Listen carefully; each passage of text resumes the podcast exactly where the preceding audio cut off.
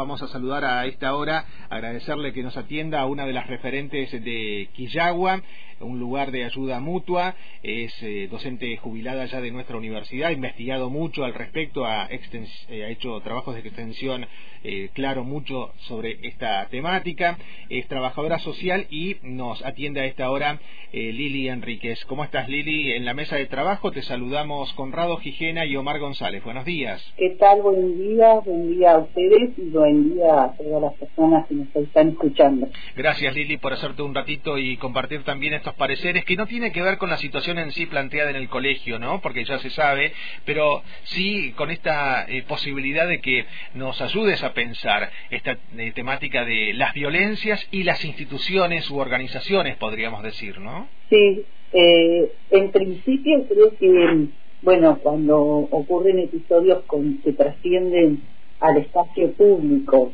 eh, que para los que trabajamos en violencia, toda violencia que ya se expone en el espacio público, quiere decir que ya eh, borró determinadas barreras inhibitorias que tendrían que haber que tendrían que haber actuado por sí mismas, estamos ante una situación eh, por lo menos de peligro y en otras palabras de riesgo. Y, y, cuando esto ya trasciende y pasa aún a los medios, bueno, ahí estamos hablando de que hay algo de, la sociedad que se sienta a ver ese tipo de noticias donde tiene o algún grado de identificación o algo para contarnos, ¿no? Que, es lo que ocurrió eh, cuando se, pasa este episodio a los medios. Después hablaríamos del tratamiento de los medios, pero no es ese el tema. Eh, y, y, y, lo otro es, es saber que, mm, y tomando palabras prestadas en diferentes situaciones de bullying que, que uno toma testimonio, es que, es que el bullying en sí mismo, en principio, es una, una serie de conductas que se dan en forma repetitiva. esta palabra repetitiva sale en, en, estudiantes que hemos escuchado, ¿no? Y que esa repetición que puede ser por parte de uno o puede ser por parte de un grupo, ¿sí? Tiene una intencionalidad, ¿no? Tiene intención de provocar daño.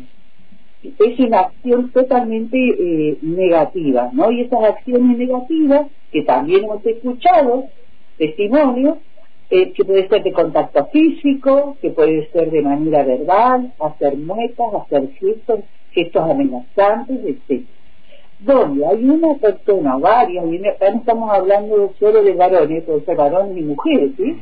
Donde una o varias personas eh, provocan a partir de, esas, de estas formas de actuar eh, ciertos descalabros a nivel psicológico y a nivel emocional de las que van a ser estas víctimas. Y, y lo es el bullying, eh, como como como está como está dentro de lo que sería un tipo de, violencia como ya todos todos sabemos eh, pasa a constituir no es cierto una situación de dominio eh, de pasividad por parte de la víctima que se la puede colocar en una situación extrema con daño psicológico alto a ver no estamos hablando de que no durmió una noche sino que ya empieza a tener síntomas la víctima, que puede ser desde insomnio, que puede ser, bueno, ya reticencia de estar en el, en el espacio áulico, entonces vienen las deserciones, después nos preguntamos, bueno, ¿por qué de ser con tanto los les estudiantes? Bueno, y eso va provocando un deterioro en la víctima también moral, ¿sí? Y mientras tanto, este, este grupo que, que está ejerciendo este poder y este dominio, ¿sí? Eh, queda, queda sabido dentro de las instituciones, pero también como estos secretos guardados, ¿no? Como que todos saben, pero nadie, todos sabemos que el tío se fue a Kenia, pero nadie habla del tío por qué se fue a España, ¿no? Una cosa así, eso es secreto. Entonces, eh, lo otro es que la víctima que es la persona sometida, eh, digamos, cuáles son los actores, vos te podría, hay que pensar quiénes participan del bullying, no vamos a quedar, reducido a un pensamiento muy lineal que es un chico contra una chica o un grupo contra otro grupo o un chique con otro chique, no. En general, es, eh, los principales actores son la, la víctima o las víctimas, los agresores y acá entra el tercer elemento que son espectadores, que son los que observan las agresiones y no son uno, son varios. ¿sí? Y entonces, en esa tríada que dije, la víctima, eh, el agresor y, el espectadores, se forma la ley del silencio y de la condena pública. ¿No? Ahí vamos. Esos tres protagonistas, que siempre están acompañados de otros actores. miren cómo pasamos a diferentes niveles de responsabilidades. Esto es visto, pero también silenciado por esta ley del silencio, por el docente de la misma escuela, por las autoridades de la escuela, por el portero, por el, el preceptor, por los mismos padres, por la misma familia. ¿sí? Entonces es más complejo hablar de bullying. Mm. Y ante esto, también lo digo por experiencia propia en intervenciones, hay, hay, ha quedado como se llamaría un mito muerto el, ¿cómo era? Muerto el perro, muerta la rabia, ¿no? Sí, claro, ese es el dicho. No, un mito no, sería como un refrán popular. Sí. Un refrán popular, no es un mito. Eh, donde se, hay, un, hay un criterio, ahora vamos a la intervención, lo que la intervención, hay, hay un criterio de pensar que esto que está ocurriendo le ocurre al individuo, o sea, es propio del individuo, vamos a suponer de este le adolescente. Está fallado este chico, este chique, está fallado. Entonces, como es un fenómeno individual, voy a hacer una intervención individual. eh, y, y, y, bien han dado testimonio eh, en diferentes casos de bullying que tomaron estado público, si es, si es individual, si yo no, no entendí lo que dijo Freud, que tengo que reprimir determinados impulsos y los actúo, entonces hay que trabajar cuál sería la salida, el modelo punitivo. ¿No? Sí el modelo punitivo que va a decir, bueno, pero entonces es un conflicto que es personal. Y entonces, si es personal, eh, los docentes no tienen nada que ver, la directora, el director tampoco tiene nada que ver, acá lo único que hay que arreglar es a este joven. Sí, a la víctima, a la víctima. a la víctima, ah, no, al victimario hay que arreglar. porque él, a él lo van a sacar de la escuela o hacen otras maniobras en las escuelas como sacan a la víctima. Sí.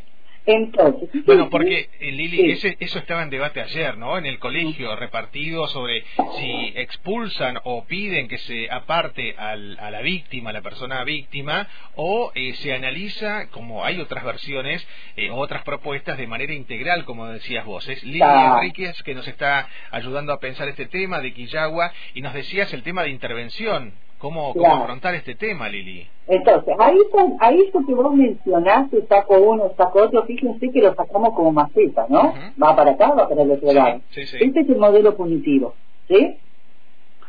Donde el medio social pareciera ser que no tendría, si yo adopto este modelo, no tendría nada que ver el medio social.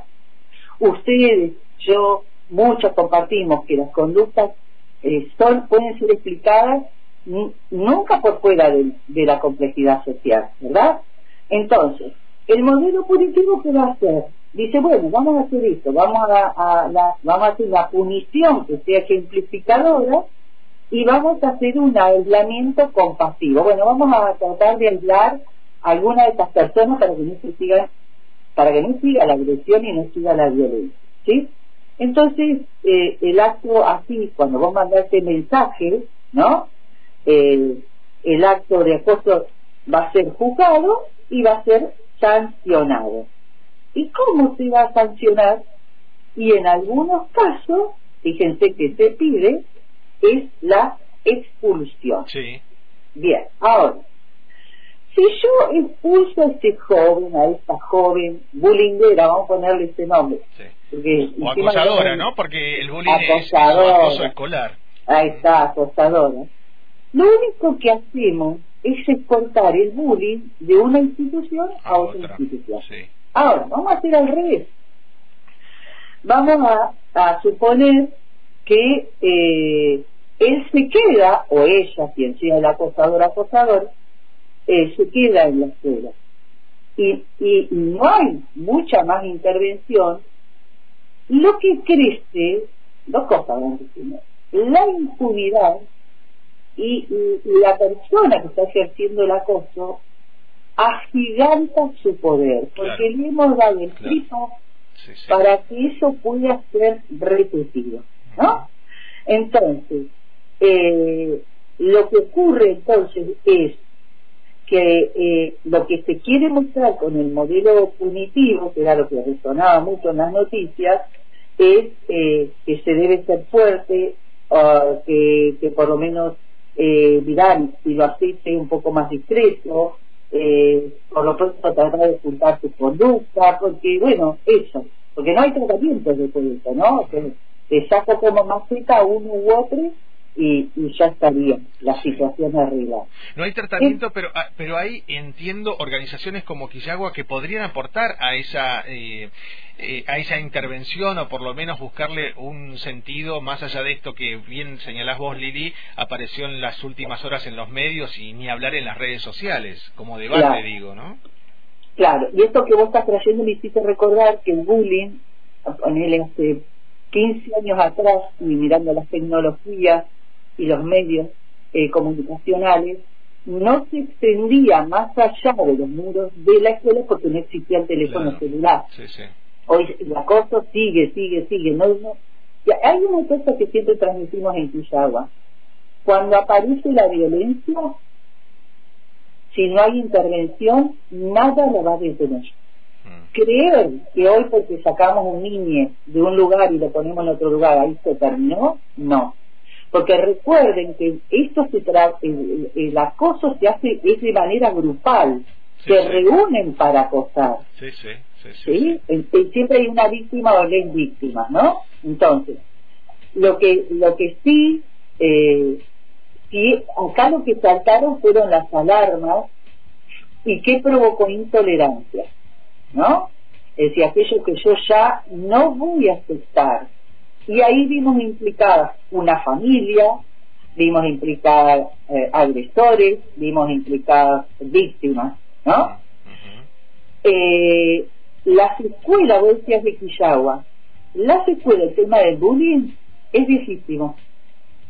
La pregunta es si hay o no hay intervenciones o creer.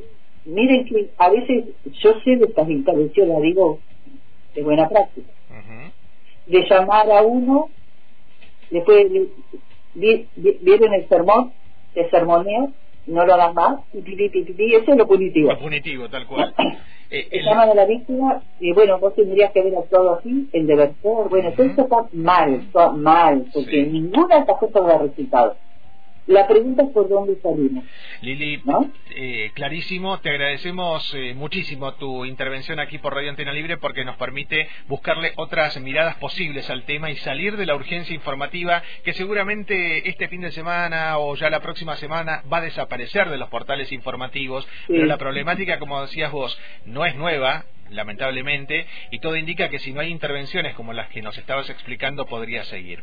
como siempre, gracias por atendernos. Sé que ahí te escuché en tu cuaderno, sé que tenés mucho más para decir, pero si te parece lo dejamos para una próxima charla, siempre agradecidos y agradecidas de tu intervención por antena.